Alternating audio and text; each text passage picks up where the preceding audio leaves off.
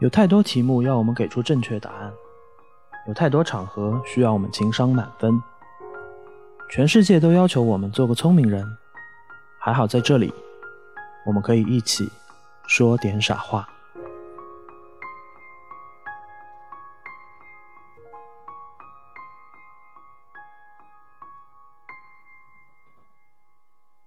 我们或许都没有经历过艾伦金斯堡和北岛他们的年代。也没有办法去过他们那种多元又非凡的生活，但至少此时此刻，我们会期待那种飞扬的、恣意的、自由自在的生活，它应该是可能的，哪怕它不是我们未来的全部。他们其实或许素昧平生，对吧？或许这辈子就这一次时空伴随，但是我相信，对于处在当中的很多人，这个寒冷的冬夜应该在很长的时间里面。都会是一个难忘的夜晚，因为戏剧是让人和人相遇的。就像我们做了一场美梦，对吧？醒来发现，哎，这竟然不是真的，好像是有点失望的。但是回头想一想，谁又能说美梦不是真的呢？它就是这么真实的存在在我们的记忆当中了。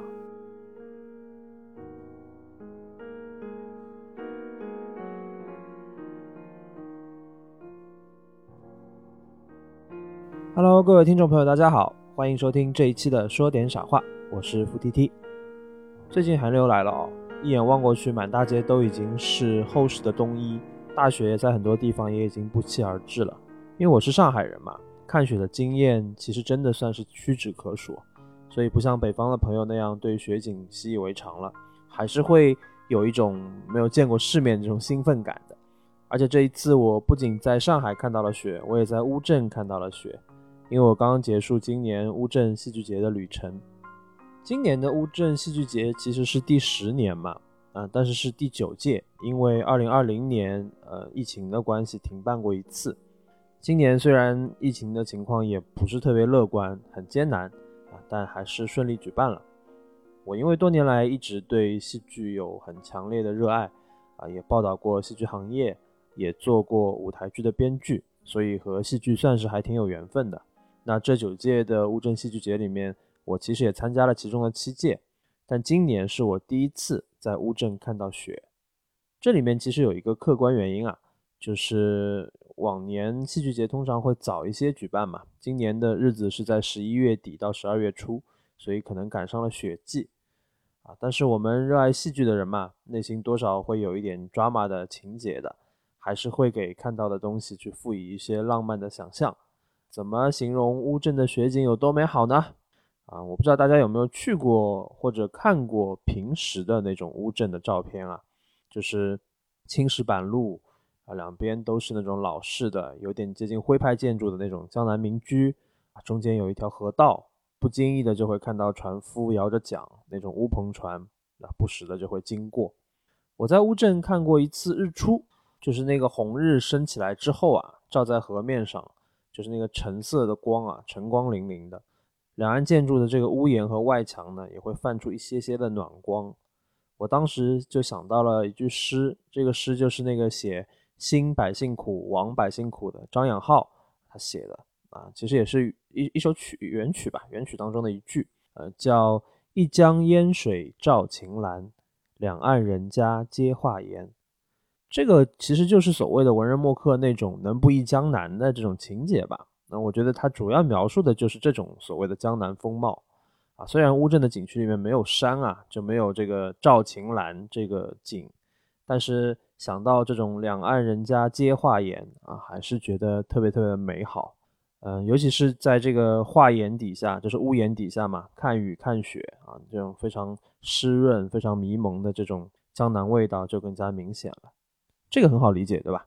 啊，毕竟有一位写出过最伟大的作品的朋友说过，对吧？最美的不是下雨天，是曾与你躲过雨的屋檐啊。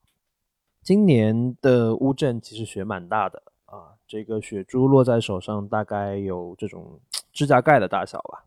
啊，虽然这个气温不算太低啊，因此就没有积雪，但是漫天的飞絮其实人从当中穿过啊，依然会感受到很浪漫和美好的。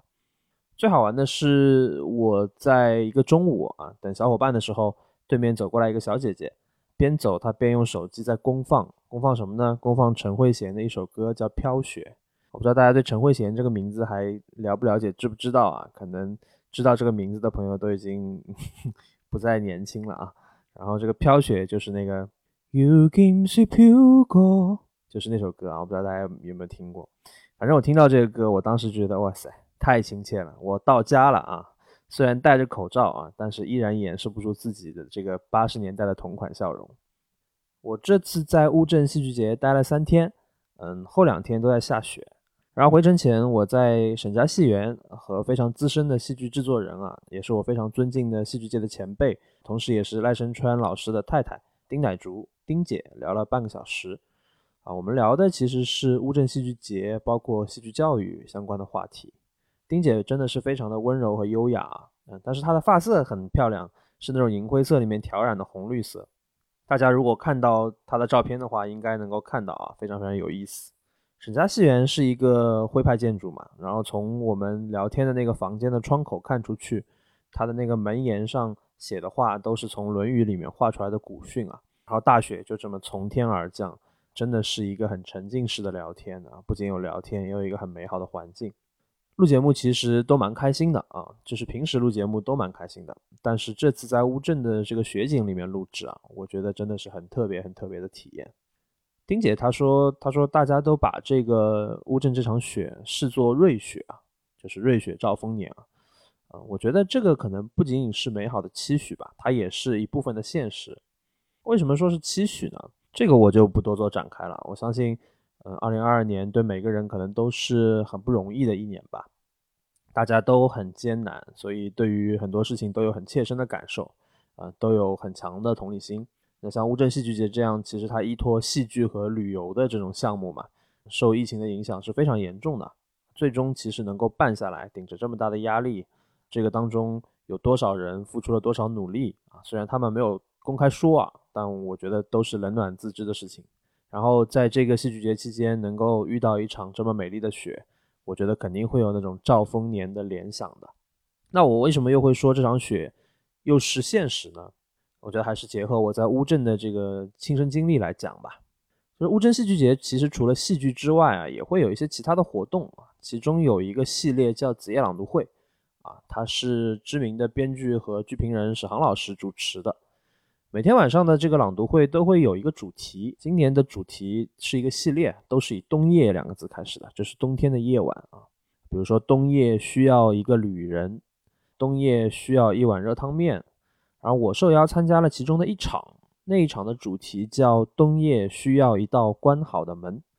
那天的主持人是史航老师嘛，然后嘉宾是这次来出演一个开幕大戏叫《第七天》的演员，也是大家非常熟悉的演员梅婷。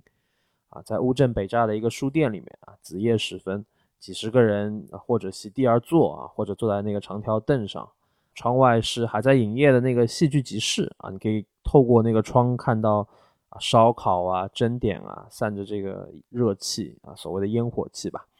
然后窗内呢，是一群热爱文学和戏剧的人在朗读自己中意的作品给另一些跟自己同类的人听啊。那天史航老师读的。是我的团长，我的团啊。梅婷读的是一个日本诗人叫石川啄木的诗。他朗读之前，他还问啊，他说：“现场有谁喜欢石川啄木的吗？”我还举了手啊，我是真的很喜欢石川啄木。那轮到我的时候呢，我读了什么呢？我读了北岛的一篇散文啊，名字就叫《艾伦金斯堡》。那我们知道，艾伦是一个美国非常非常有名的诗人啊，一个可以写进文学史的诗人啊。所以我读的这篇文章，其实它是一个诗人对于另一个诗人的纪念文字。当时我大概也是挑片段读了五分钟左右吧，那我就不在这里复述了，我就挑其中的一小段给大家感受一下这篇文章的基调和基本的内容啊，是这个文章的最后两段。以下是原文：说来我和 Allen 南辕北辙，性格相反，诗歌上志趣也不同。他有一次告诉我。他看不懂我这些年的诗，我也如此。除了他早年的诗外，我根本不知道他在写什么。但这似乎并不妨碍我们的友谊。让我佩服的是他对权力从不妥协的姿势和戏谑的态度，而后者恰恰缓和了前者的疲劳感。他给我看刚刚解密的五十年前联邦调查局对他的监视报告。我想这五十年来，无论谁执政，权力中心都从没把他从敌人的名单上抹掉。他就像个过河的卒子，单枪匹马的和严阵以待的王作战。这残局持续了五十年，而对峙本身就是胜利。此刻，我端着酒杯，在纽约林肯中心的大厅游荡。我来参加美国笔会中心成立七十五周年的捐款晚宴。在客人名单上有 Allen，但他九天前死了。我感到那么孤独，不认识什么人，也不想认识什么人。我在人群中寻找 Allen。上面就是这篇文章的最后两段啊。念完这两段之后呢，我和在场的观众朋友们讲了讲我为什么要读这篇文章啊。我说，我们或许都没有经历过艾伦金斯堡和北岛他们的年代，也没有办法去过他们那种多元又非凡的生活。但至少此时此刻，我们会期待那种飞扬的、恣意的、自由自在的生活，它应该是可能的，哪怕它不是我们未来的全部。说老实话啊，我其实很迷恋子夜朗读会的那个氛围啊。我以前很喜欢卡尔维诺的一本书，叫《如果在冬夜，一个旅人》。就在我参加朗读会的那一个冬夜，就有一群旅人，他们其实或许素昧平生，对吧？或许这辈子就这一次时空伴随。但是我相信，对于处在当中的很多人，这个寒冷的冬夜应该在很长的时间里面都会是一个难忘的夜晚。这大概就是乌镇戏剧节的魅力之一吧。因为戏剧是让人和人相遇的，当然乌镇戏剧节的重头肯定还是戏剧嘛。啊，今年我看了三部青年竞演和一场樱桃园。我个人对形体太多的这种戏不是特别能欣赏啊，因为说实话我自己的欣赏水平有限。